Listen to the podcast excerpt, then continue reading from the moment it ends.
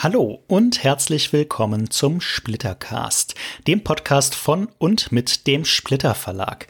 Wir sind ein kleiner unabhängiger Comicverlag aus dem wunderschönen Bielefeld und in diesem Podcast spreche ich, ich bin Max, mit verschiedenen Macherinnen und Machern aus der deutschsprachigen Comic-Szene. Heute habe ich einen der, ja, fast wichtigsten Macher aus der deutschsprachigen Comic-Szene am Apparat. Denn ich spreche mit Pippo. Pippo hat auch noch einen anderen Namen, den verwendet allerdings niemand, noch nicht mal seine E-Mail-Adresse. Pippo ist einer der Organisatoren des Gratis Comic Tags in Deutschland und hat auch noch das eine oder andere Projekt am Start, von dem er uns auch noch erzählen wollt. Und er arbeitet bei Schreiber und Leser, einem Hamburger Comic-Verlag. Ich spreche mit Pippo über den Gratis Comic Tag und die Organisation des Gratis Comic Tags, über seine anderen Projekte und über viele, viele, viele Comics von Schreiber und Leser und Splitter. Wenn euch gefällt, was ihr hört, dann lasst uns doch gerne ein Abo da, wo auch immer ihr diesen Podcast hört. Schreibt uns einen Kommentar und gebt uns eine möglichst positive Bewertung. Vielen Dank, das hilft uns sehr. Viel Spaß mit Splittercast Folge 7 mit Pippo. Guten Morgen, lieber Pippo, und vielen Dank, dass du dir die Zeit genommen hast, bei uns mitzumachen. Bei dir doch immer gerne, Max. Das freut mich zu hören. Das freut mich zu hören. Geht's dir gut soweit? Ja, wir stehen ja hier in den Startlöchern für den gratis Comic-Tag. Deswegen treffen wir uns ja auch. Und überhaupt, es läuft ja wunderbar in der Comic-Branche. ja, die kann Umsätze man sich momentan explodieren. Alle wollen Comics lesen, niemand geht mehr ins Kino alle sind zu Hause. Also allerbeste Zeiten. Allerbeste Zeiten. Die, die besten aller Zeiten, wenn es nicht die schlechtesten aller Zeiten genau. wären. ähm, ja, gratis Comic-Tag, genau. Darüber wollen wir gleich noch ein bisschen quatschen, denn äh, ich glaube, ja, so im Großen und Ganzen bist das du, zusammen mit dem Philipp Schreiber, wenn ich das richtig verstanden habe. Ja, aber, wes aber wesentlich schon ich eigentlich. Wesentlich schon, ja, ja. ja. Also, das muss man äh, jetzt auch mal unterstreichen. Ja, das, das genau deshalb spreche ich ja mit dir und genau deshalb veröffentliche ich diesen Podcast ja zu dem Zeitpunkt, wo wir ihn veröffentlichen. Denn der Gratis Comic Tag findet morgen statt oder ab morgen, äh, 5. September 2020. Ähm, aber wie genau der stattfindet, das ist diesmal den Läden ein bisschen überlassen, wenn ich es richtig verstanden hatte, nicht wahr? Also manche äh, breiten das auch auf eine ganze Woche aus oder auf zwei Tage oder so ähnlich. Das ist in der momentanen Situation so ein, etwas mehr den, den einzelnen teilnehmenden Geschäften überlassen. Korrekt. Wir steigen trotzdem mal mit einer etwas anderen Frage ein, denn äh, ich kenne dich ganz gut und eigentlich kennt dich auch jeder, der in der Comic-Szene, in der Comic-Branche beschäftigt ist, denn du bist wahrscheinlich der geschäftigste Mensch der Comic-Szene. Zumindest habe ich oft so das Gefühl, immer wenn irgendwie ein neues Projekt aufpoppt irgendwie oder ein Event zu planen ist oder sonst was, findet man hinterher raus, dass du da mit drin hängst. Was genau machst du eigentlich alles? Erzähl das doch mal kurz unseren Zuhörerinnen und Zuhörern. Ja, also erstmal, wenn man natürlich 100 Jahre dabei ist, dann passiert das halt automatisch, dass man da überall seinen Senf dazugegeben hat. Und äh, ja, das ist halt bei mir der Fall. Ähm, ich bin, um auf deine Frage aber jetzt aber auch einzugehen, ich bin äh, eigentlich hauptberuflich bei Schreiber und Leser unterwegs. Comicverlag aus Hamburg, macht dort Pressearbeit und Vertrieb und auch andere kleine Sachen. Als kleiner Verlag ist man ja eigentlich immer in alle Bereiche so ein bisschen involviert. Und mhm. ähm, da das ja nur Teilzeit ist, bei mir äh, und ich ja auch sonst nichts zu tun habe, äh, beschäftige ich mich dann mit so genau so skurrilen Ideen und Konzepten, wie man einen Comic in Deutschland im deutschsprachigen Raum äh, noch äh, breiter aufstellen kann. Und das geht dann. Ziemlich erfolgreich, wie man da kurz vielleicht einwerfen dürfte. Ja, auf jeden Der Fall. Gratis Comic-Tag ist ja schon inzwischen eine echte Institution geworden. Also, richtig, richtig. Also meine Güte. Beim Gratis Comic-Tag reden ja auch immer alle nur über die Leistung äh, der Verlage. Es sind ja jetzt wieder 20 Verlage oder Verlagsprojekte dabei. Und dass die natürlich die Hefte einbringen. Ich finde, das wird alles zu sehr überschätzt. Ja was die Verlage da auch leisten und die ganzen äh, Buchhandlungen, Comic-Shops, die sich noch Aktionen ausdenken, um die Fans, die Leser und Leserinnen in die Läden zu kriegen. Also im Grunde kann man schon sagen, ist das eigentlich mein Verdienst. Ja, also ich, ich weiß auch, wenn immer, wenn gratis Comic-Tag ansteht, denken wir bei uns auch so, ach, scheiße, schon wieder. Ja gut, die Grafikerin hat mal gerade irgendwie zehn Minuten Zeit, mach mal das mal Eben, kurz. also, ne? also- freut der Pippo sich. Eben ganz ehrlich, Freut bei euch, bei euch ist das ja kurz mal ein Hebel umschalten und dann ist das Heft ja auch schon fertig, das GCT-Heft. Und dann muss ich das immer in die Öffentlichkeit rausbringen und dann, ja, das ist die Arbeit, Leute. Aber gut, ich will mich jetzt auch nicht so sehr aufspielen hier. Ja, ich dachte eigentlich, die Arbeit wäre, dass du die Sachen einzeln immer noch verpackst. Also jedes Heft einzeln irgendwie einschweißt, aber okay. Ja, und zwar umsonst. Vielleicht war ich Macht da. das auch. kosten. Ja. Okay. Also ihr merkt schon, ihr merkt schon, Pippo ist tatsächlich der geschäftigste Mensch der Comics-Szene. Du hast auch ein neues Projekt äh, in Bochum oder im, im Raum NR NRW, sage ich mal, was ja ausnahmsweise mal in meiner Gegend ist, an den Start gebracht. Gralinen heißt das, Pralinen der grafischen Literatur, oder? Genau. In äh, Bochum, das ist äh, federführend, ist da die Stadtbücherei Bochum. Das ist der Amtsleiter, der aktuelle, der Herr Görle, äh, Mattis Mhm. Görle, das, der ist Bibliothekar und ist schon ewig ein Comic-Fan und hat da auch schon länger, äh, stehen wir da im Austausch mit ihm.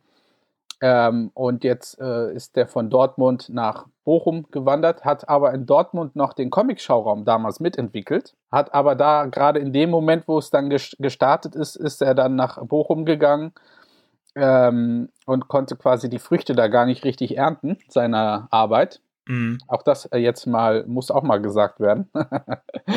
äh, Ja, jedenfalls auf jeden Fall. jedenfalls, äh, ja, ist der gute Mattis ähm, auch äh, großer Comic-Fan und unterstützt diese Kunstform. Und dann war eigentlich nur noch die Frage, wann wir auch da was starten. Und dann im Zuge des äh, gratis Comic-Tags war dann irgendwann die Überlegung, dass wir ihm so eine, dass man zusammen so eine Countdown-Veranstaltung macht zum, zum diesjährigen gratis Comic-Tag. Also quasi Tage davor ein paar Künstler einlädt. Und dann am, am 5., nee, das wäre am 11. Mai gewesen, hätte man natürlich da auch den gratis Comic-Tag als großes Finalevent gehabt. Das ist ja bekanntlich alles flach gefallen. Und dann äh, ist die Idee aber geblieben und auch die Künstler waren noch dabei und meinten, ach, dann machen wir das halt später im Herbst. Und jetzt, deswegen ist das jetzt im, ab dem 2. Oktober. Da gibt es die erste Veranstaltung mit dem Uli Österle, mit seinem Vater, äh, Vaterland? Nee, Muttermilch, genau. Äh, Vatermilch. Vatermilch, genau. Ähm, so startet das und dann kommen noch äh, weitere Künstler, unter anderem auch vom Schlitter Verlag. Kai Meier und äh, Ralf Schlüter sind auch dabei. ja, jetzt vor kurzem die Krone der Sterne Richtig.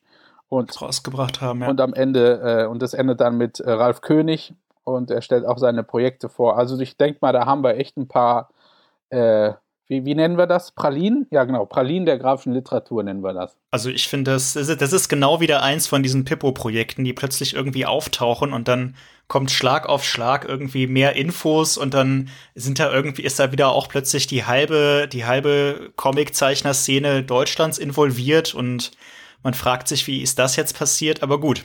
Äh, wo kann man sich das mal, das Programm durchlesen? Habt ihr da eine Website oder sowas? Bestimmt, ne? Genau, die gibt's schon. Das ist äh, gralinen.de. Also statt ein Pralinen statt ein P vorne ein G. Gralinen. Genau, einfach zu merken. Richtig. Und wie, wie, weißt du auch, wie das da zustande kam, Max, mit Gralinen? Jetzt musst du da mal ein Ähm, bisschen ich- schlau, ich- dich schlau stellen. Wie ich, ob ich das weiß, äh, ehrlich gesagt, nicht sollte ich das wissen. Oder was, was ist das Augenzwinkern? Wo ist das Augenzwinkern bei Gralinen? Hm? Das das ist ein Wortspiel. Grafische Literatur, mein Freund. Ach, du, Pralinen. grafische Literatur machen wir nicht. Wir machen Schundcomics. Erinnere dich bitte, ja. Unser Oh, Programm stimmt. besteht nur aus so Mist. Weißt Ich du? überlege auch gerade, ob wir den gratis Comic-Tag auch umbenennen in Gralinen-Tag. Mal schauen. Ja, Ich, ich entscheide. Du, was, was heißt überlegen? Ich kann das ja auch, auch einfach entscheiden als, als gratis Comic-Tag-Chef. Du hast da im Grunde, du hast da jetzt irgendwo so, eine, so einen Knopf und so ein Eingabefeld, dann schreibst du da einfach jetzt neuer Namen ein und dann wird das überall aktualisiert, ne? Richtig. Ja, gut. Ich überlege mir das noch. Mal schauen. Ja, ich, ich, Einfach- ich unterstütze deine Macht- Entscheidung. Einfach um meine Macht mal zu demonstrieren. ähm, ja, gut, du sagst das jetzt so easy, aber ehrlich gesagt, das ist schon eine extreme logistische Leistung, die du. Äh, aber es ist schon so, der, der, du bist da jetzt nicht komplett alleine drin, Nein, oder? das- Philipp, das- Philipp ist Schreiber das ist da schon irgendwie noch Ja, involviert. ja. Also ich bin da nur ein ganz kleines Rädchen, ist ja klar. Ja. Freunde, also wenn ihr das noch nicht gemerkt habt, so ist es leider. Äh, ja, ja, also da sind ganz viele Personen involviert. Da sind auch die Kollegen von Panini, sind ja auch stark involviert. Die von Carlsen, äh, die Claudia unterstützt das immer sehr. äh, intensiv. Also da sind natürlich ganz viele Verlagsleute dahinter. Wir stehen ja auch im Austausch immer mit den Comic-Shops hier auch in Hamburg. Der Marvin vom ähm, Wahnsinn, Comic-Wahnsinn an der Uni, glaube ich, heißt der Laden. Der hat uns auch unterstützt beim Vertrieb, bei vertrieblichen Sachen. Also es ist natürlich schon eine Riesengruppe mittlerweile. Und äh, ja, da sind wir auch sehr dankbar, dass da so viele Leute uns da unterstützen. Oder wir sie unterstützen, wie auch immer man das dann natürlich drehen will ist ja auch in den letzten Jahren noch mal enorm gewachsen. Also sowohl was die teilnehmenden Shops angeht, als auch was die Anzahl der Hefte und auch die Menge der Hefte, also die Druckauflage angeht. Hast du dir das irgendwie erklären? Also abgesehen davon, dass sie wirklich einen wahnsinnigen Marketingjob macht, der ja auch jedes Jahr irgendwie größer und mehr und professioneller wird. Aber was denkst du, was macht den Reiz am Gratis Comic Tag aus? Wieso das so durch die Decke geht in den letzten Jahren? Also das Ziel ist heimliche Ziel, aber das darfst du niemandem sagen, ist ja, dass wir irgendwann die Millionen Hefte knacken bei der Auflage. Ja, wir sind ja unter uns, also das kriegt ja genau. mit, wenn wir das hier besprechen. Also von daher, äh, genau, das ist ja das heimliche Ziel, also das wäre natürlich die Sensation und vom rein vom äh, physikalischen, vom technischen müsste das auch irgendwann möglich sein, weil es sind immer noch viele Buchhandlungen nicht dabei. Äh, vor allem so Buch, äh, Bahnhofsbuchhandel ist zum Beispiel so noch ein Feld, das müsste man sich noch erarbeiten.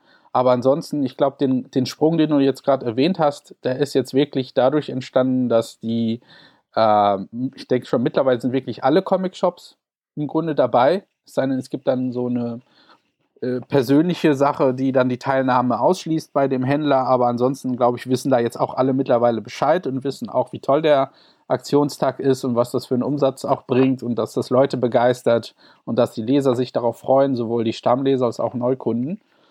Äh, und dann kamen natürlich jetzt durch die ganzen äh, großen Ketten, die sind jetzt auch äh, immer mehr und öfters äh, dabei. Äh, ich glaube sogar diesmal, glaube ich, Thalia fast komplett dabei. Und wir haben auch nochmal einen Riesensprung gemacht bei den Stadtbüchereien und bei den Bibliotheken. Ähm, ja, aber wie gesagt, da ist wirklich noch Luft nach oben. Und äh, das ist einfach ein, glaube ich, ein normaler Prozess. Aber klar, dass, dass, dass, dass das dann auch so alles klappt, das ist natürlich dann trotzdem eine Überraschung. Ja, also mich überrascht das nicht, weil es wirklich gut, gut, gut organisiert ist, sage ich mal so. Aber es ist, eine, es ist schon eine, eine, eine echt. Ja, wenn du wüsstest, wie chaotisch Leist das ist, aber gut. Ich, ich weiß, wie das chaotisch bei, das bei uns wäre, wenn wir das organisieren müssten. Also ich habe eine grobe Vorstellung. Ja, nee, aber, aber ganz ehrlich, ja, wir haben es schon so ein paar auch, wir machen es ja auch so Etappen immer. Und die letzten Jahre hatten wir natürlich auch immer das, äh, die äh, Bibliotheken und Büchereien. Das ist zum Beispiel das neueste Feld, was wir so ein bisschen beackert haben, intensiver. Und das ging halt vorher leider nicht. Auch wenn wir das auch schon immer im Blick hatten. Äh, aber da waren die Ressourcen einfach nicht gegeben. Ja. Weil natürlich parallel die Auflagen sind gestiegen. Es waren ja, kamen ja trotzdem immer auch neue Standorte dazu. Und ich glaube, das war jetzt erst in den letzten zwei Jahren, hat man dann endlich mal die Kraft oder auch die Luft gehabt, da äh, wegen Büchereien und Bibliotheken das mal ein bisschen intensiver zu machen. Und dann hat das jetzt geklappt. Und jetzt, und, äh, und das Ziel eigentlich ist jetzt auch eher immer natürlich, das erstmal zu halten. Äh, aber das wird natürlich jetzt schwierig mit Corona. Mal schauen. Ja, genau. Ähm, bevor wir da noch mal kurz auf eingehen, kannst du vielleicht so ein bisschen umreißen, wie die Schritte so bei der Organisation dieses GCTs sind? Ist das interessant für, für Leute zu hören oder ist es so langweilig, wie ich es mir vorstelle? Also ich finde es ich find's spannend, weil es ja schon eine riesen äh, Krake ist, wie du schon gesagt hast.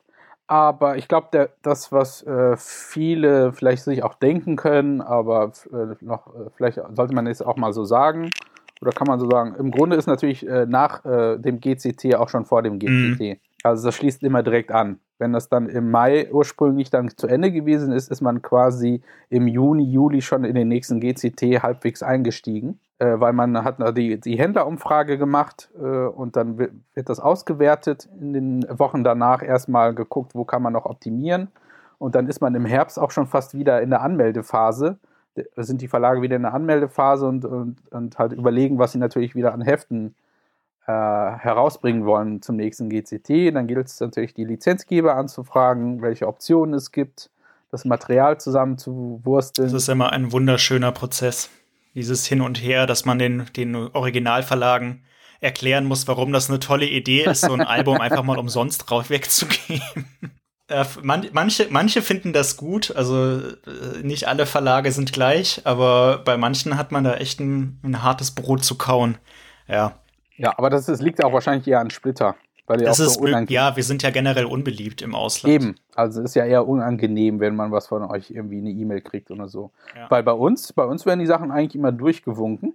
Tatsächlich. Bei Schreiber und Leser. Ja, klar. Tatsächlich. Ah, gut. Da lacht man noch drüber und sagt, ach, hier, GCT wieder. Na klar. Sucht euch einfach was aus aus unserem Programm. Ja, so hatte ich mir das auch vorgestellt. So hatte ich mir ja. das auch vorgestellt, ehrlich gesagt. Und äh, ja, genau, so einfach ist es dann, so wie eben beschrieben.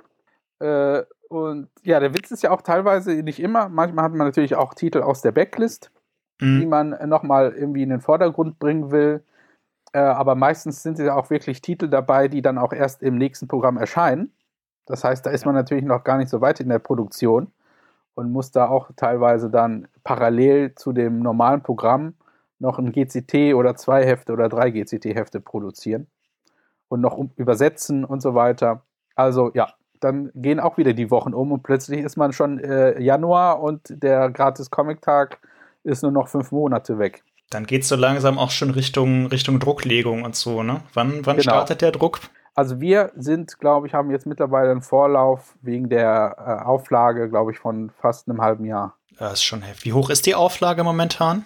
Wir sind jetzt bei 700.000 angekommen. Das ist schon irre. Ja. Das ist absoluter Wahnsinn. Ja, gut, ein halb, halb ja, ist es schon. Also äh, ein halbes Jahr Vorlauf ist allerdings schon tatsächlich ziemlich viel. Also, also Vorlauf, also dass wir die Druckdaten dann selber in Druck geben, das sind, glaube ich, dann wahrscheinlich so vier Monate vor dem GCT, drei bis vier Monate. Mhm. Aber es sind teilweise natürlich auch schon ist, äh, Papier anzufordern. Ja. Also müssen zumindest schon mal so halb überschlagen, äh, wohin die Auflage geht, wie viele Hefte es werden. Und dann tritt man natürlich schon in Kommunikation mit dem Drucker. Ja, ja, klar. Das ist halt nicht wie, wie online irgendwie mal ein paar Postkarten drucken, dass, dass man das einfach mal so in irgendeine Maske eingibt und auf Bestellen drückt. Bei denen. Genau, die müssen teilweise ja auch dann das Papier ordern und so weiter. Das dauert ja dann auch noch mal ein paar Wochen. Und dann äh, liegt das dann irgendwann. Wo liegen diese Hefte dann eigentlich zwischendurch, wenn sie fertig sind? Liegen die bei euch in Hamburg? Genau, die sind bei mir im Keller. Liegen die dann, die 700 Paletten. Und dann packe ich halt die Hefte ein und ja. äh, schicke die zu den Händlern. Ja, Pippo schreibt nee. die, die, die äh, Adressen auch immer mit der Hand noch drauf. Eben. Also es ist immer sehr schön. Und versiegel diese dann ganz äh, klassisch mit Wachs. Manchmal kommt dann auch noch so eine handgeschriebene Notiz mit dazu oder irgendwie eine, so, so eine rüdes Symbol, was dann vorne drauf ist. Zumindest bei den, bei den Paketen, die wir kriegen. Ja. Bei die unseren Paketen ähm, ist dann immer noch so eine, so eine handgeschriebene Nachricht dabei. So, so ist das. So gehört sich das auch, finde ich. Ja, die ich jetzt allerdings nicht vorlesen kann an dieser Stelle. Nee, das ist privat. aber das muss ja auch Stil haben, ja? Das ist mir wichtig. Aber, die, aber ein paar, aber ich muss zugeben, ein paar Paletten gehen auch an äh, professionelle Vertriebe, die wir da als Partner haben. Ich glaube, aktuell ist der, unser Vertrieb hier in Hamburg. So ein Presse-Grosso-Vertrieb, der uns da unterstützt. Klar, und das wird dann in vertrauensvolle Hände gelegt. Wäre ja auch ansonsten nicht realistisch händelbar. Nee. Ähm, Gab es da schon mal irgendwie größere Probleme, von denen du berichten darfst oder möchtest? Also bei dieser, bei dieser Logistikkette, jetzt abgesehen von dem Problem, das wir gerade alle erfahren, ich meine jetzt in den letzten Jahren. Äh, nee. Beziehungsweise ich darf mich dazu aus gerechtlichen, gerichtlichen Gründen nicht äußern. Okay. Das Verfahren, das Verfahren läuft noch. Ja, nee, eigentlich gut. nicht. Das war bis jetzt immer immer alles top.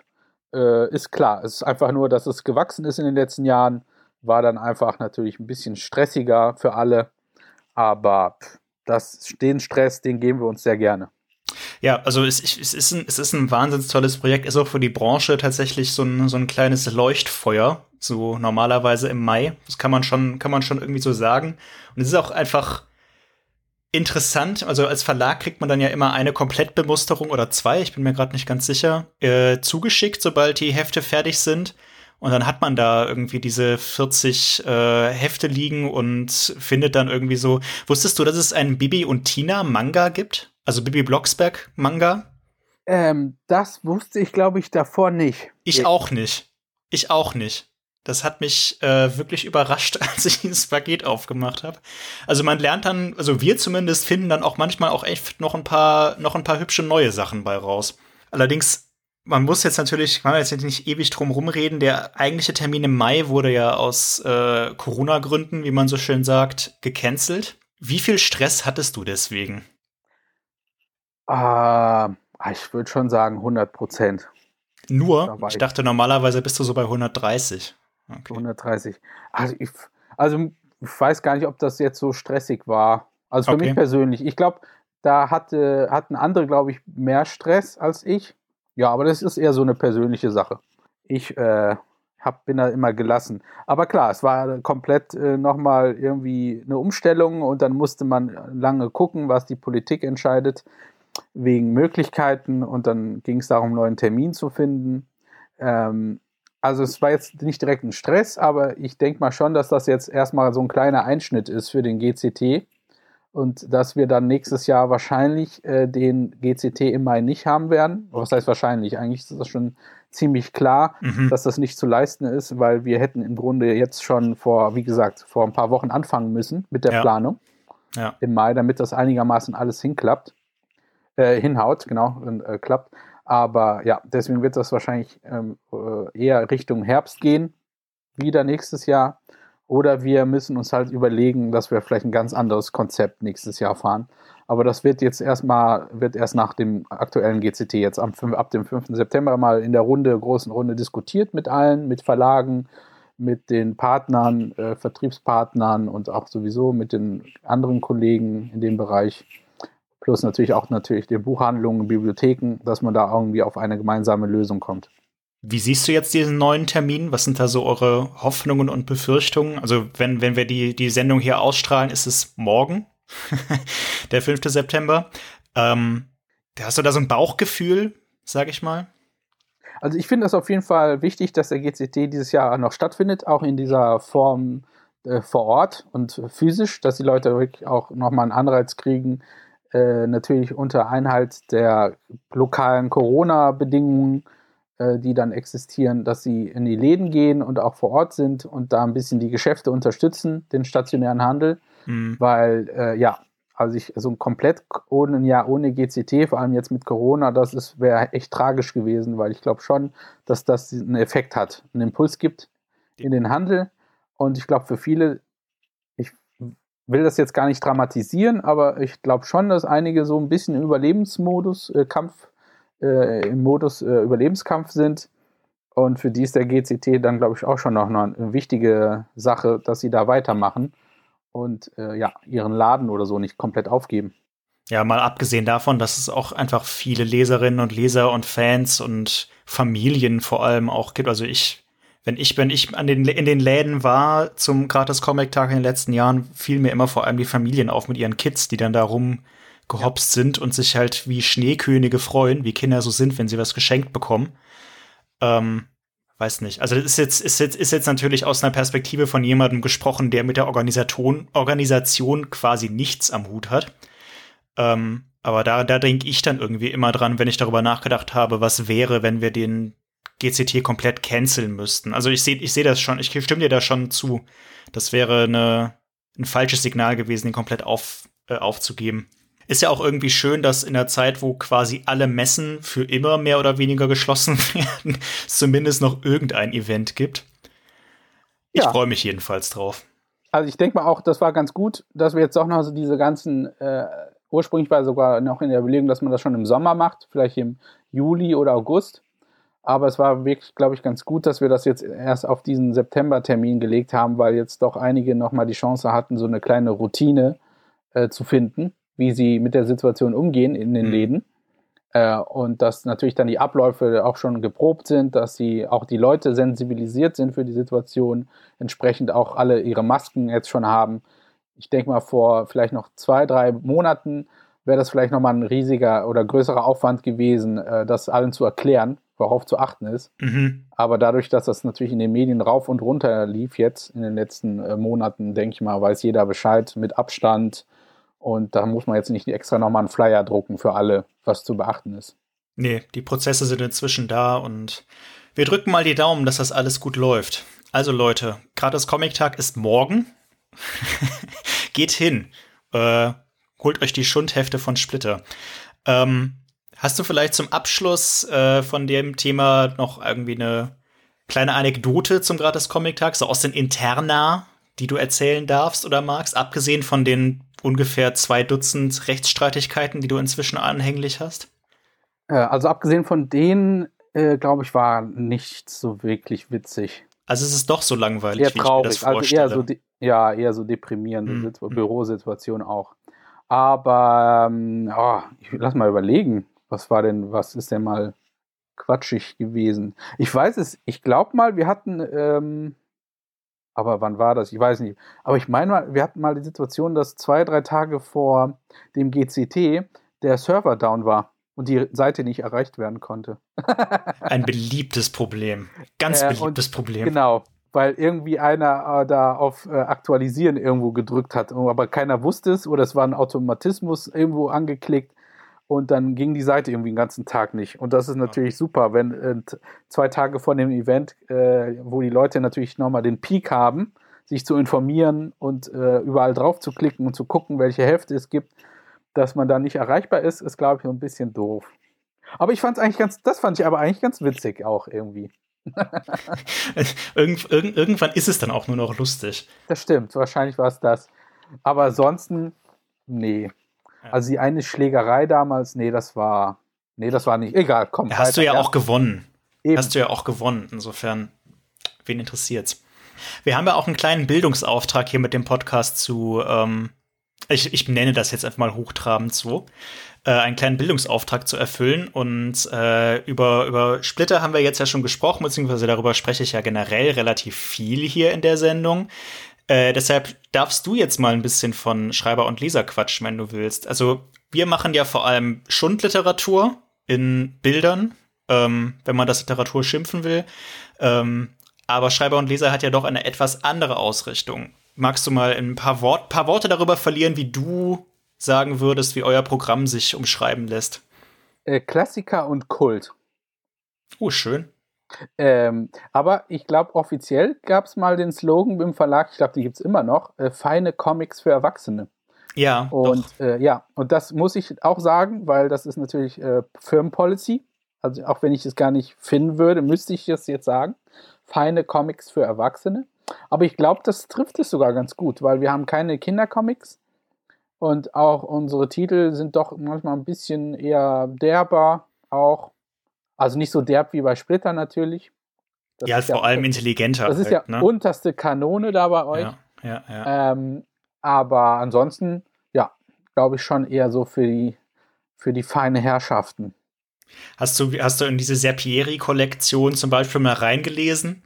das ist jetzt äh, kann man das lesen? Würdest du das jetzt als Kult oder als Klassiker bezeichnen? äh, beides, aber ich glaube, ähm, ja, Sepieri, das ist ja auch eine Marke für sich. Ja, nein, also ja. äh, ich will das gar nicht irgendwie hier schlecht reden oder so. Ich musste da nur gerade dran denken, als du sagtest, für Erwachsene. Das würde ich teilweise wirklich deutlich unterstreichen mit einem möglichst dicken Stift. Wir haben jetzt ja auch das ist auch äh, eigentlich interessant, weil Schreiber und Leser gibt es jetzt schon seit Anfang der 80er und die hatten ja immer eigentlich ein, ein, so eine Erotik-Abteilung ähm, mhm. bei uns, gab es das. Und das ist so ein bisschen leider äh, nur noch äh, zuletzt durch Druna von Sepiri halt äh, etabliert ja. noch gewesen.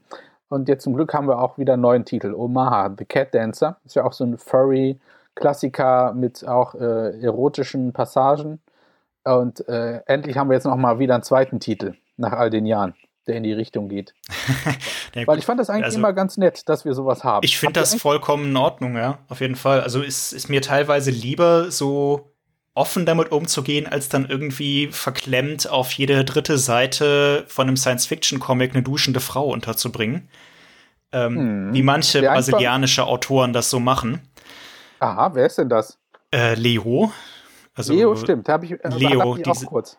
Die Welten von Aldebaran. Ha?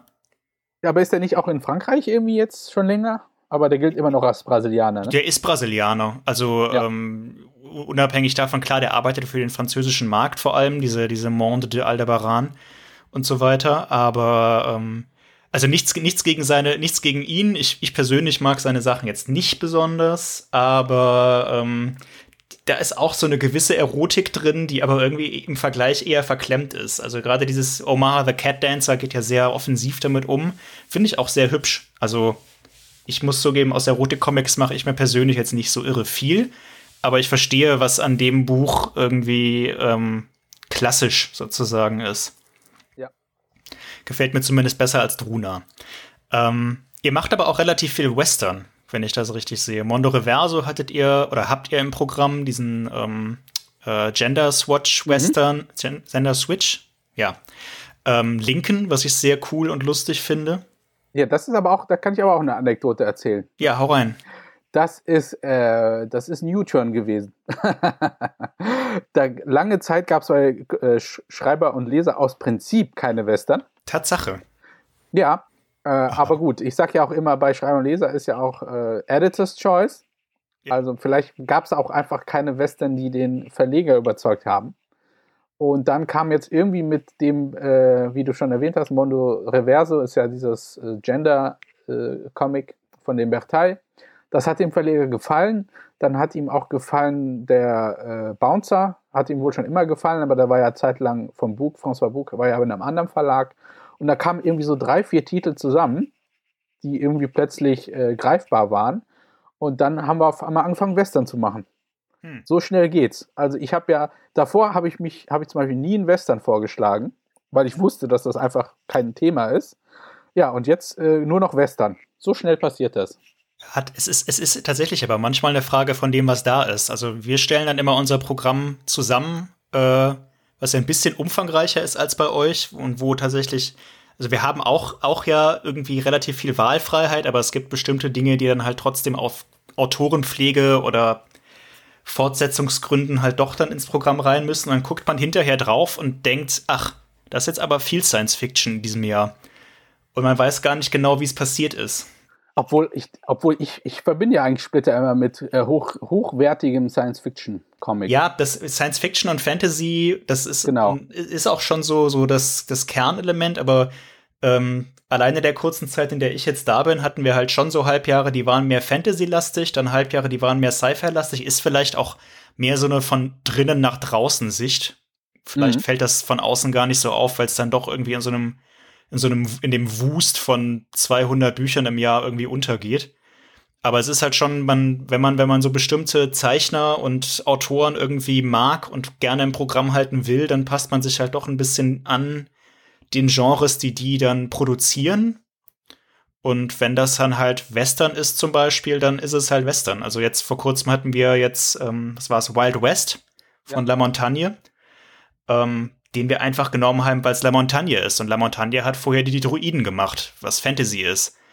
Ähm, und jetzt macht er halt Western und dann haben wir halt einen neuen Western-Comic im Programm. Ja, aber das, das muss ich gestehen, finde ich aber auch immer schön, wenn Verlage Autorenpflege betreiben und dann auch äh, so eine Autorenbiografie äh, verfolgen und das aufbauen. Das finde ich echt klasse. Das macht ihr aber auch gut bei Splitter, finde ich. Das ist häufig, also das ist Dirks, also Dirk Schulz, unser Verleger, das ist häufig sein Ansatzpunkt. Dass er, also er ist vor allem ist er selber Zeichner und auch riesen Fan von bestimmten Zeichnern und häufig gehen wir da oder geht er da auch so dran. Nicht ausschließlich, aber wenn dann halt so bestimmte Autoren oder Zeichner, als Jacques Lamontagne zum Beispiel oder von Alessandro Barbucci machen wir auch nach Möglichkeit alles, was rauskommt, von Autoren wie Jean-Luc Istin, Christoph Beck, diese Vielschreiber. Ähm, tatsächlich bringen die noch deutlich mehr raus, als wir verlegen. Das kriegt man natürlich hier gar nicht so mit, aber wir lassen durchaus auch mal Sachen links liegen, aber halt nicht viel. Ja, aber ich nehme an, da habt ihr auch wahrscheinlich wie alle, wie die meisten, das Konzept, was wir auch bei Schreiber und Leser haben. Also die Geschichten müssen uns ja auch überzeugen. Wir haben jetzt auch schon ein paar Autoren gehabt. Ich glaube, der äh, kann ich glaube ich auch ruhig sagen, der äh, eine ist Goethen, der, den mhm. er zusammen, François Goethen hatte noch einen Comic jetzt zuletzt gemacht mit äh, dem Benoit Sokal. Den haben wir da gemacht tatsächlich, glaube ich, ja. Hab, wer hat den gemacht? Habt ihr den gemacht? Aquarica meinst du? Ja, habt ihr den gemacht? Den haben Karl? wir gemacht, ja. Ja, genau. Äh, da hat das irgendwie, ich weiß nicht, Philipp hat das irgendwie nicht so überzeugt. Also ich fand es sensationell. Mhm. Auch mit den ganzen literarischen Anspielungen, die da drin sind. Aber Philipp fand es jetzt irgendwie, weiß nicht, hat irgendwie für ihn nicht so reingepasst, zumal wir ja auch eigentlich diese geheimnisvollen Städte machen und das ist natürlich das, das Hauptwerk von Sköld. Ja. Und so, wir hätten es zwar auch wahrscheinlich gemacht, äh, auf, auf längere Sicht wäre wahrscheinlich das auch bei uns erschienen, Aquarica, aber dann war es auf einmal weg, dann habt ihr es dann gemacht. Dankeschön. Ja, ja gern geschehen. Ich glaube, das war auch so ein bisschen das Kalkül dahinter. Also un ungelogen, dass wir sagten, ach, ein Squeaton, den können wir eigentlich nicht liegen lassen, wenn wir den angeboten bekommen und kriegen können. Ja. ja. Ähm, mein, persönlich meins ist es auch nicht, aber mir fehlt da vielleicht auch ein bisschen der Zugang zu, weil ich äh, seine früheren Werke nicht kenne. Weiß ich nicht so genau. Ihr habt auch in letzter Zeit ein paar Sachen von Sepp gemacht, oder zumindest das, das neueste, The End. Ja, da, da habt ihr wohl lang gepennt. Ja, bei, haben wir bei, auch. Bei uns war das auch länger auf dem Schirm, aber dachten dann immer, okay, der ist ja schon bei anderen Verlagen, jetzt bei Carlsen ist er schon veröffentlicht worden, äh, bei euch ist er veröffentlicht worden. Ähm, und dann dachten wir, ach, das, die Lizenz, die, die kriegen wir wahrscheinlich gar nicht oder so. Und dann war das auch eher so ein Zufall.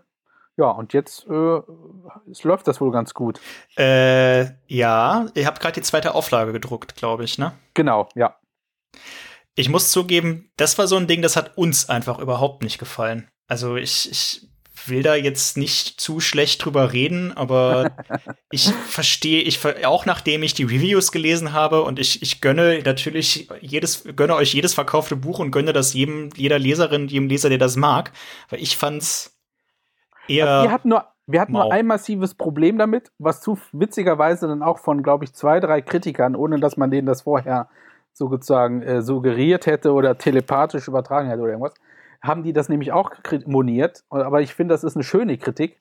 Und zwar, wir fanden alle, dass es zu schnell abbricht. Also es bricht irgendwie plötzlich ab und man wünschte sich, es würde mindestens noch mal doppelt so lange sein. Ja. Aber das ist so eine Kritik, die ich glaube ich, äh, die, die ist glaube ich nie so schlecht, wenn man sowas findet nach einer Lektüre. Nee, das stimmt. Das, das ist auch häufiger bei so kurzen, in sich geschlossenen Bänden, kommt das häufiger auf. Äh, Wäre jetzt nicht mein Kritikpunkt, aber okay. Ähm, Sag doch, komm, jetzt trau dich doch. Ja, okay. Also ich, ich finde es ein bisschen uninspiriert, muss ich ehrlich zugeben. Also ich, ich finde, es ist halt irgendwie so ein bisschen nach Schema F. Allein die Tatsache, dass es, es gibt einen Protagonisten und in der Story kommt eine Frau vor und natürlich schlafen sie miteinander. Also es ist irgendwie so, das, das ist ab, ab dem Moment, wo die, wo die, wo die, wo die Hauptperson diese Frau trifft, ist klar, wie es endet. Irgendwie 50 Seiten vorher. Das finde ich ein bisschen langweilig, muss ich ehrlich zugeben. Ja, was ich, was ich, das ist interessant, weil ich finde, er hat ja so eine ähm, äh, literarische äh, Methode irgendwie, wenn man auch seine anderen Bücher, es gibt ja noch jetzt eins mit diesem Mönch, äh, das ist auch so ungefähr dieselbe Länge ungefähr, das ist einer, der plötzlich ein Erbe, ein Mönch, der irgendwie Jahrzehnte im Kloster war, Schweigegelübde und mit niemandem geredet hat, muss plötzlich ein Erbe antreten, in die Stadt fahren und nach 30 Jahren, er war ja nie mehr in der Stadt, im urbanen Umfeld, sieht er, wie sich die Welt halt komplett verändert hat. Und da gibt es dann noch ein paar andere äh, Punkte, die dann auch irgendwie nochmal äh, anklingen, aber das ist so quasi die Grundprämisse. Und da hat man auch das Gefühl, und auch bei dem anderen Comic von ihm, wo es um so eine Musikband geht, ähm, das sind immer so kleine ähm, Träumereien von ihm. Und er scheint das wohl irgendwie als literarisches Muster für sich entdeckt zu haben ähm, dass er immer so kleine Sachen, nur Ideen so anstoßen will und so ein paar Szenen entwickeln, aber er will eigentlich das meiste will er dem Leser überlassen. Also du siehst, ähm, ja, keine Ahnung. ja, genau. Ich, ich so. habe das irgendwie literarisch gedeutet. Meinet, meinetwegen, okay. Also ich will das jetzt, es ist, es ist relativ reduziert von der, von der Storylänge her und da kann genau, oder, oder sagen wir so Oder sagen wir so herum, es ist kein Zufall, dass es so ist, das wollte ich wahrscheinlich sagen. Also er hat sich da schon Gedanken gemacht, warum er das genau so aufbaut und warum er vielleicht auch an manchen Stellen den Leser da ein bisschen irritiert oder irgendwie äh, das vielleicht zu simpel aussieht, aber das soll wohl so sein. Na gut, okay, vielleicht habe ich es auch nicht verstanden. Äh, ich will das genau, jetzt das wollte, das wollte ich eigentlich sagen. Okay, ja, das, das passiert mir häufig. Das passiert mir häufig, weißt du ja. ähm, bevor wir jetzt so auf die Zielgerade einbiegen und du noch ein paar äh, Empfehlungen raushauen musst oder darfst. Oh, äh, okay. Ja, ja. Äh, wir sind auch schon bei fast 40 Minuten. Oh ähm, ja, es tut mir sehr leid. Ich weiß, du hast noch andere Dinge zu tun, nichts Wichtiges, aber ja. Ich wollte mich eigentlich wieder hinlegen. Ach so. Ja gut, ich muss ja. gleich noch ins Büro. Aber äh, dann, ja. dann will ich dich nicht zu lange vom Schlafen abhalten. Aber ja. ähm, ich hatte vor kurzem äh, auch noch gelesen Mechanica Celestium von euch. Ich hoffe, das Mhm. spreche ich jetzt richtig aus. Was ich auch sensationell schön fand. Große Empfehlung an dieser Stelle. Hast du noch irgendwie ein, zwei Ausblicke auf die Sachen, die demnächst kommen bei Schreiber und Leser, was man vielleicht im Auge behalten sollte? Ich beschäftige machen mich mit eurem Programm ja nicht, nicht weiter, Ja. außer ich krieg was empfohlen, deshalb. Ähm, ne? Das ist auch richtig so. Das sollte Schreiber und Leser soll ja auch über, überraschen, die Leute. Ah, schön. Aber- ja. Aber ich glaube, so ein Highlight demnächst, den haben wir auch, glaube ich, schon angekündigt. Das wird ähm, Rhapsody in Blue sein von einem italienischen Künstler. Ich glaube, der ist bis jetzt auch in Deutschland unveröffentlicht. Also da haben wir auch wieder so eine kleine, irgendwie, ne, neben dem Western auch so eine kleine irgendwie Tradition auf einmal entwickelt, italienische Künstler äh, im Programm zu haben. Also mit äh, Serpieri. Dann haben wir noch den Stadt der drei Heiligen, den ich ganz toll finde. Das sind auch von zwei Italienern. Wir hatten auch schon mal Basilieri bei uns im Programm. Also wir haben immer wieder so ein paar Italiener drin, das finde ich ganz nett. Und das ist jetzt ein neuer. Der Andrea Sorio müsste der heißen, wenn ich jetzt, glaube ich, richtig ausspreche. Und das ist so eine äh, Weltkriegs-, Zweite Weltkriegsgeschichte von einem Immigranten, der ähm, Italiener ist und dann nach USA geht und dann für den Zweiten Weltkrieg aber plötzlich wieder zurück muss. Und dazwischen halt viel Familiengeschichte, viel Zeitgeschichte und äh, ja, auch eine kleine Romanze. Äh, wird so ein, also quasi so ein kleines Panoptikum des frühen 20. Jahrhunderts gezeigt. Klingt gut. Und auch ganz, in ganz tollen Bildern. Das ist so unsere, glaube ich, wird wahrscheinlich unser Top-Titel sein jetzt im Winter. Rhapsody in Blue. Kann man sich da schon was ein bisschen was angucken online? Oder habt ihr noch keine Leseproben? Der ist, glaube ich, bis jetzt nur in der Vorschau, in der Ah, okay. Programmvorschau zu entdecken. Ich glaube, wir haben den noch nicht angekündigt. Okay. Ah, oh, okay. Oh, wow. Also online, online, glaube ich, müsste der noch, gibt es da, glaube ich, noch keine Infos zu. Dann äh, sind wir da mal gespannt drauf. Dann ist das ja wirklich ganz heißes, ganz heißer Scheiß. Ja, Wow. Und das, das hier, dass du das hier quasi veröffentlichst, das ist ja schon ein bisschen eine Ehre. ja. Güte. Also Güte. nur für dich. Oh, und für die Fans italienischer Comics da draußen. ich fühle mich sehr geschmeichelt. Ähm, dann lass uns mal äh, auf die Zielgerade einbiegen. Ich habe noch ein paar Fragen vorbereitet, die ich jedem Gast stelle, aber äh, dir natürlich auch, weil es sich so gehört. Lieber Pippo, empfiehl uns doch mal drei Comics, die du auf eine einsame Insel mitnehmen würdest. Ähm, da fällt mir gerade noch ein. Das würde dann auch passen. Wir haben ja noch einen anderen Italiener bei uns, Also, nämlich ja. Hu- Hugo Pratt. Ah, Also du siehst, es werden immer mehr Italiener, merke ich gerade. ich wusste gar nicht, Äh, dass der Italiener ist. Doch. Okay. Hugolino Pratino. Nee, ich glaube, er hieß wirklich nur Hugo Pratt. Er hat irgendwie englische Vorfahren, deswegen dieses Pratt, Ah, der eine Schauspieler aus äh, Galaxy from the Avengers. ja, Chris. Genau, jedenfalls äh, Corto Maltese, glaube ich, müsste man wohl immer auf eine einsame Insel mitnehmen. Da Weil ist was der- dran. Es fängt ja damit an, dass er von der einsa- einsamen Insel kommt oder da gerade hin äh, schwimmt auf einem, beziehungsweise er ist ja eigentlich, egal. Äh, muss man mitnehmen, zwölf Bände. Ansonsten, was sind noch so All-Time? Ich glaube, ich würde vor allem Serien mitnehmen. Das darfst du auch. Das darfst du auch. Weil, damit man was zu lesen hat. Klar. Und ich bin ja ein Fan vom Mignolaverse. Erscheint bei Ah, Crosscult. mhm. Also alles hier mit äh, Buap oder wie es im Original heißt, BPRD Mhm. und äh, Hellboy. Ich glaube, das würde ich alles mitnehmen. Da bin ich, hab, muss ich leider auch irgendwann ab, aufhören mit dem Lesen. Aber das habe ich ja auch quer durch und äh, rauf und runter gelesen, eine Zeit lang. Und ansonsten, glaube ich, muss man noch mitnehmen. Drei Stück waren es? Drei, genau. Wenn du nicht so viele Comics gelesen hast in deinem Leben bisher, dann können wir es auch bei zwei lassen. Also Ich überlege, nee, was sind, äh, Manga sind doch immer so super lang.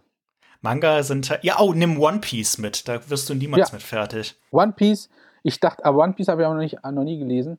Ich Ich dachte dann nicht. vielleicht eher so Dragon Ball, das habe ich auch viel gelesen. Aber, oder genau, Dragon Ball oder One Piece. Ja, ziemlich pragmatische Herangehensweise, aber klar, warum nicht? Also eigentlich Warum nur nicht? Von Leuten, die auf Inseln sind. Oder? Ja, ja ach so, so, halb. ja, stimmt. Ich weiß, Hellboy war bestimmt auch mal auf irgendeiner Insel. Ganz Eben. sicher. Ganz sicher. Ähm, wenn du dir jetzt noch einen Comic wünschen dürftest, den es noch nicht gibt, zu einem bestimmten Thema oder mit einem bestimmten Handlungsaufhänger oder falls du immer schon mal einen Titel im Kopf hattest, den du unbedingt mal einem Comic geben würdest, was wäre das? Ich habe ähm, schon, aber schon, muss ich mal überlegen. wann das ist. Aber auf jeden Fall schon eine Weile her. Dachte ich äh, irgendwann mal statt Superhelden, fände ich mal äh, Serien mit ganz vielen Heften, auch wie dieses Austrian Superheroes, das ja auch in dieser Heft ähm, äh, Idee quasi, dieser Heftidee folgt.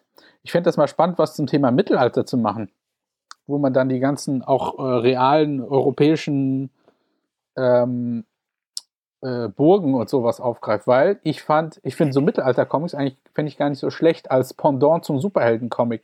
Quasi unsere europäische Erfindung dann, dass man das zu so, so riesigen Serien aufbaut mit äh, Parallelfiguren und Reichen. Ich meine, da haben wir doch eigentlich einen Fundus. Und wie komme ich drauf? Ich glaube, das war damals Stupor Mundi. Der ist bei uns erschienen und da geht es um den Stauferkönig. Und da hat ja diesen, in Italien gibt es diese komische Burg, aber ah, wie heißt die nochmal? Castel del Monte, kann das sein? Ich habe keine Ahnung. Ich bin da nicht so, nicht so firm drin, muss ich ehrlich zugeben. Und, und der hat das quasi nach Freimaurer-Regeln gebaut und das hat so, eine, so ein Oktogon ist das. Mhm. Also für die Zeit schon komplett, komplett eigentlich futuristisch. Und der mitten, mitten im Nirgendwo in Italien, irgendwo in der, in der, in der, in der Sierra del Madre, ja. Und der hat auch so, so lustige Experimente da gemacht. Also man könnte da echt so, ein, so ein Mittelalter-Universe, Cinematic Universe draus machen. Äh, mit europäischen Künstlern. Das könnte ich mir sehr gut vorstellen. Das würde ich gerne machen. Und, und dann so mit auf historischen Tatsachen beruhend, oder?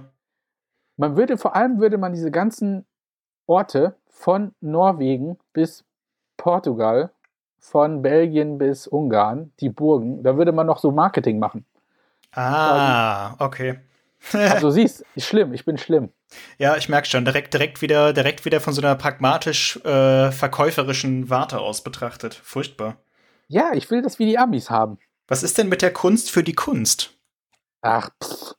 Ach, ja. da fällt mir noch einer ein, den ich so toll fand damals, der auch das aufgreift. Das ist, äh, ich glaube, im The Templar oder wie hieß das im Original? Beziehungsweise ich habe im Original ist es, glaube ich, in Frankreich erschienen und auch, ich glaube in Deutschland auch bei Carlsen. Es hieß irgendwie die Tempelritter oder irgendwie sowas hieß das. Okay. In zwei Bänden. Und da geht es auch darum, dass die so den Schatz von Jerusalem, die Tempelritter sind da auf der Jagd nach dem Schatz. Ah, ich glaube, ich werde mich äh, demnächst als Ritter verkleiden wahrscheinlich. Ich fände es hübsch, schick, schickst ein Foto, ne? Ja. Cool. Cool. Auf Ritterspielen würden wir die dann auch anbieten, bei diesen ganzen Rittermärkten. Bei so Labs und so einem Kram, so Live-Action-Rollenspielen. Ja. Ja, ich sehe schon, du hast, das, du hast das schon komplett durchgeplottet, das Konzept. Das heißt dann Medieval. Medieval. Ritter Max. Ritter Max von Splitter. Ah, ein Traum, ein Traum. Wünsch dir mal einen Comic von einem bestimmten Kreativteam, also Autor und Zeichner, die du gerne mal kuppeln würdest. Frank Miller und Stephen King. Nee, keine Ahnung. Äh, also ich finde ja die. Es gibt zwei Zeichner, die ich ganz spannend finde vom Stil. Ich weiß ja. nicht, ob du die kennst. Das eine ist der Guillaume Bianco. Das sagt mir der, nichts, muss ich zugeben. Der ist Franzose. Er hat, glaube ich, in Deutschland bei Tokyo Pop ist das mal erschienen, so eine Kinderserie, Rebecca. Und der zeichnet eher so ganz kleine Figuren, immer super süß. Aber der hat, der kann auch, aber die sind manchmal so böse, die Zeichnungen. Mhm. Und das, diesen Kontrast finde ich immer ganz spannend zwischen dieser süßen, niedlichen Zeichnung und eigentlich dem bösen, der bösen Botschaft oder dem bösen, der bösen Szene. Und das kriegt er irgendwie ganz, irgendwie auf eine ganz spezielle Weise immer hin. Und der Guillaume Bianco heißt der gute Mann. Und äh, auch noch ziemlich jung, glaube ich. Aber der, von dem ist auch in Deutschland, glaube ich, fast nichts erschienen bisher. Aber mit dem ich den verbinden würde, das weiß ich nicht. Vielleicht kann er das auch selber schreiben. Und dann finde ich Warum aber auch nicht? den Zeichenstil von dem Paolo Basilieri. Finde ich ganz äh, ungewöhnlich. Was hat da der gemacht? Der ist, äh, der hat Adios Muchachos bei uns gemacht, okay. damals Schreiber und Leser, aber ist, glaube ich, mittlerweile nicht mehr äh, nur noch antiquarisch da, weil es schon ein bisschen älter ist. Und der ist jetzt auch zuletzt bei Avant, im Avant glaube ich, erschienen mit ein paar Titeln. Ist auch Italiener und der hat auch, wenn man die Zeichnung vor dem sieht, äh, der hat auch eine ganz eigene Art, Sprechblasen zu machen. Das hat, hat man auch so noch nirgends gesehen. Da weiß man immer direkt, oh, das ist Basilieri. Und wenn man als Zeichner, glaube ich, so eine Marke ist, das finde ich immer ganz spannend. Cooler, äh, cooler Hinweis, danke für die Tipps. Muss ich mir mal anschauen. Und ich glaube, wenn die was machen, das, das hat immer direkt eine eigene Note. Egal, okay. was die machen. Ich habe von beiden noch nie was gehört, wenn ich ehrlich bin. Aber das äh, muss wirklich nichts heißen. Machen mal einen kleinen Werbeblock. Äh, jetzt darfst du uns nämlich äh, einen Comic aus dem Splitter-Programm empfehlen. Haha. Stimmt. Das hast du ja auch gesagt. Da hatte ich, hatte ich angedroht, ne? Ja. Ähm, das ist äh, Percy Pickwick. Tatsächlich. Ganz, ja, also ich bin ja franco-belgisch äh, sozialisiert. Mhm. Ich habe ja mit irgendwie mit acht, neun habe ich meinen Büchereiausweis gekriegt. Und dann habe ich alles runter, da habe ich alles wirklich alles durchgelesen. Tim und Struppi, Schlümpfe, äh, hier Harry und Platte, äh, Spirou, das habe ich alles durcheinander gelesen und auch natürlich Percy Pickwick. Und das fand ich super. Detektivgeschichten, auch heute noch, finde ich auch super. Und mit dem Humor, also das sensationell. Best, beste funny Serie ever. Tatsächlich. Ja, also ich finde das Percy Pickwick ganz großer Fan von. Ja, gut. Äh, wir haben ja quasi alles von dem. Man hat ja eine Menge zu lesen. Ich glaube, 24 Bände sind das oder so. Eieiei. Oh, schon so viel. Oh, dann ja, muss ich also noch nicht, ein bisschen nachholen. Nicht, nicht einzeln. Wir haben das so als Sammel, als Sammelausgaben. Ähm, aber hat, hat viele Fans, ja. Habe ich als, bin ich, glaube ich, ein bisschen zu jung für, um das mal im Original sozusagen gelesen zu haben. Aber äh, ist sehr lustig, ja, ist sehr hübsch gemacht, auf jeden Fall. Ähm, ich revanchiere mich an der Stelle auch. Normalerweise mache ich das nicht, aber äh, ich spreche jetzt auch mal eine Empfehlung für euer Programm aus. Wenn ich darf. Wenn du sagst, meine ja, Meinung ist uninteressant, dann, dann äh, ich ja, bin ja äh, großer Thriller-Fan und ihr habt diese wunderbare Schreiber- und Leser-Noir-Reihe mhm. bei euch drin. Und ich mag vor allem die Sachen von Max Caban sehr gerne. Ähm, Blutprinzessin ist das zum Beispiel. Habe ich sehr, sehr gern gelesen. Ähm, also Max Caban, dem, dem Zeichner. Äh, die, die Szenarios sind meistens von äh, Jean-Patrick Manchette.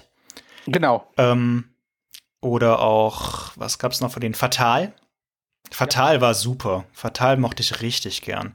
Und ich finde das auch ganz cool. Ihr habt die schön, schön verlegt mit diesem schwarzen ähm, Rücken und diesem äh, kleineren Format mit dem Schutzumschlag. Die mochte ich wirklich gerne. Ist halt Thriller, ist sehr düster, ist sehr noir, aber ich, ich stehe da drauf. Ich stehe auf diesen ganzen Scheiß. Ja, also wir sind ganz happy mit der Noir-Reihe. Und ähm, aber wir müssen doch feststellen, Deutschland ist ja bekanntlich ein Krimiland. Und Krimis ja. verkaufen sich natürlich irgendwie, egal was, verkaufen sich eigentlich in der Regel immer sehr gut. Aber im Comic-Bereich ist irgendwie Comics, Krimi-Leser, das ist irgendwie nur schwer zu verknüpfen. Tatsächlich. Also da, ja, ja, also da sind wir irgendwie nicht, erreichen wir auf keinen Fall das, was belletristische Krimis erreichen, wahrscheinlich mit Auflagen und Verkaufen. Ja, gut, das, das ist natürlich aber es auch. ist komisch, weil im Grunde, aber äh, vielleicht liegt es wirklich daran, dass beim Krimi muss, wollen die Leser sich das irgendwie selber ausmalen oder bebildern im Kopf. Und äh, ich glaube, wahrscheinlich stört das doch einige. Aber andererseits, alle gucken ja auch Tatort. Keine Ahnung, ja. wir wissen das also nicht. Also meine Theorie dazu wäre, ähm, ich glaube, um ein, äh, um ein Krimi im Comic gut zu machen, also einen wirklich herausragenden Kriminalcomic, äh, der muss dann schon ein bisschen mit dem Medium auch spielen. Also wir hatten das zum Beispiel bei, ähm, ich finde, wir haben ja gar nicht so viel Krimis im Programm, wir haben ja so Thriller-Horror-Gedöns mhm. oder es geht dann direkt wieder wie bei den Sherlock Holmes-Sachen in so eine Fantasy-Schiene mit rein. Aber ein Krimi, den wir haben, den ich sehr gut fand, war Schwarze Seerosen, der sehr clever gemacht ist. Aber der ist halt clever gemacht, weil der mit den Möglichkeiten des Mediums ziemlich klug umgeht. Und das ist, wenn man Comics nicht gut kennt, gar nicht mal so einfach zu verstehen. Also man muss schon so ein bisschen Lesekompetenz haben. Und ich glaube, ein guter Comic, Krimi-Comic, wieso ist dieses Wort so schwer? Der Comic, du kannst auch der, Comic ein guter sagen. Comic, ein guter Comic muss das irgendwie leisten, damit wir den gut finden. Aber das, das holt dann viele Leser, die halt sonst irgendwie nur nur in Anführungszeichen, will es jetzt gar nicht schlecht reden, ihren, ihren, ihren Krimi-Taschenbuch von ich weiß gar nicht, ich lese ehrlich gesagt gar keine Krimis, ich weiß nicht, von, von Jo Nesbø oder diesen, diesen ganzen Schweden, Norweger Klimbim, die überfordert das, glaube ich, ein bisschen, weil die da nicht so rangeführt sind. Ja, wir hatten ja auch eine Zeit lang Kooperationen auch mit, es gibt ja auch ein paar Krimi-Buchhandlungen in Deutschland, da haben wir da auch versucht, ein paar Sachen zu anzustoßen, aber der klassische Krimi-Leser, der greift halt nicht zum Comic. Für den ist das doch am Ende doch noch ein Fremdkörper oft. Und der klassische Comicleser greift wiederum eher zu anderen Sachen und eher an zweiter oder dritter Stelle dann zum Krimi-Comic. Ja. Zum klassischen Noir-Comic. Also da, ja, schade, weil ich glaube, in, Franco, in Franco-Belgien ist das doch nochmal anders. Ähm, ja, da gibt es ja, auch eine richtige Tradition. Ist alles anders. Ist alles anders. Ähm, hast du auch eine Leseempfehlung für Nicht-Comic? Irgendein Buch oder weiß ich nicht? Du darfst auch sonst noch einen Comic empfehlen. Manche Leute äh, haben ich, das an der Stelle auch schon getan. Doch, doch. Ich habe ja irgendwie ähm, ein bisschen auch dann immer wieder auch gucke ich nach, nach Sekundärliteratur zu Comics. Ah ja. Auch ganz spannend. So ein bisschen Hintergründe, historisch, aber auch wissenschaftlich, irgendwie ästhetisch, was da an äh, literarisch-narrativen Sachen passiert worauf man eigentlich achten sollte, wenn man äh, Comic-Redaktion eigentlich macht, was gut und schlecht ist. Das weiß man ja gar nicht selbst. Das muss man sich auch sagen lassen. Und äh, da bin ich, finde ich die Sachen vom Alex Jakubowski ganz spannend. Der hat ja diese dicken Bildbände. Ich glaube, da sind jetzt zwei erschienen. Ich glaube, ein dritter ist schon in der Pipeline bei ihm irgendwie. Und da fand ich diesen Don Rosa von ihm, fand ich. Ich wollte es gerade sagen, ja. Genau. Das ist ja richtig ein dickes Teil geworden und wo er quasi einmal Don Rosa besucht hat in den USA und dann sein Leben dokumentiert. Und das sind ganz tolle Bilder drin, ganz tolle Texte. Also da muss man schon sagen, haben wir einen Experten hier zu landen. Ja, Alex, Alex kennt sich definitiv gut aus. Ich habe den Band ehrlich gesagt noch nicht in, Hand, in der Hand gehalten. Mich schrecken solche Wälzer immer ab. Irgendwie. Das sind echt so viele Fotos. Das ist auch, ah, okay. kann man auch so als, so als Tablebook zum Durchblättern mal. Ah, okay. Ja. Aber da sieht man mal, was der Mann da an, an Zeit reingesteckt hat. Das ist quasi sein Leben. Entenhausen ist sein Leben. Verrückt. Dann, ja, gut, aber es ist, glaube ich, kein schlechtes Leben. Nee. Es ist, glaube ich, kein schlechtes Leben. Ähm, und dann vielleicht noch eine Empfehlung für irgendein allgemeines Medium, keine Ahnung, eine Serie, die du geguckt hast, die du empfehlen kannst, einen Film oder. So allgemein meinst du? Ja, oder Videospiele wurden auch schon empfohlen glaub, an der Stelle. Jetzt, äh, ich ich hab, bin ja auch in dem Streaming, äh, in der Streaming-Welt schon angekommen. Ja. Und ich habe jetzt hier. Willkommen, äh, du bist, bist, bist nur zwölf Jahre zu spät oder so. Ja. Ich bin jetzt bei, ja, die, die Serie, die ich jetzt erwähne, ist nur 20 Jahre zu spät. Ah. Oder noch länger, ich glaube 40, keine Ahnung. Äh, Cobra Kai. Sagt dir das was? Überhaupt nicht. Das ist äh, die quasi die Serienvorsetzung von Karate Kid. What? Da gibt es eine Serienfortsetzung? Ja, das lief, das lief vor einiger Zeit, um jetzt auch mal ein bisschen Marken äh, zu nennen. Ich glaube bei Amazon, nee, bei YouTube Prime. Ich weiß nicht, was es da für mittlerweile für Streaming oder Amazon. Ja. Nicht, also YouTube Maximum Prime äh, Exclusive. Premium, glaube ich, heißt das, ja. Äh, und dann war das die erste Staffel und jetzt ist es, glaube ich, zu Netflix gewandert. Und da geht es darum, dass quasi der Karate Kid jetzt erwachsen ist und sein alter Gegner, den er im ersten Film, da gab es auch, glaube ich, auch mehrere Teile. Ich, Karate Kid, glaube ich, nur damals einmal im Fernsehen gesehen. Bin da auch gar nicht so ein Karate-Fan.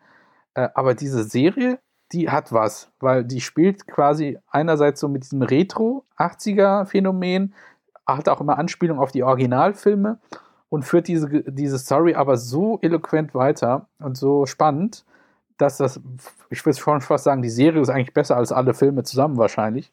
Mhm weil die natürlich äh, dramaturgisch viel besser inszeniert ist. Das ist äh, psychologisch, die Figuren sind alle super durchdacht, wie die miteinander interagieren und das ist super gemacht. Kann ich nur empfehlen. Also die, die Fortsetzung von Karate Kid als Serie. Okay. Ähm, ich kann nicht versprechen, dass ich mir das anschauen werde. Das klingt auch wieder nach so einer Sache, wo ich niemals einen Bezug zu finde, aber äh, man lernt, ich lerne ja auch gern mal was Neues dazu. Ja.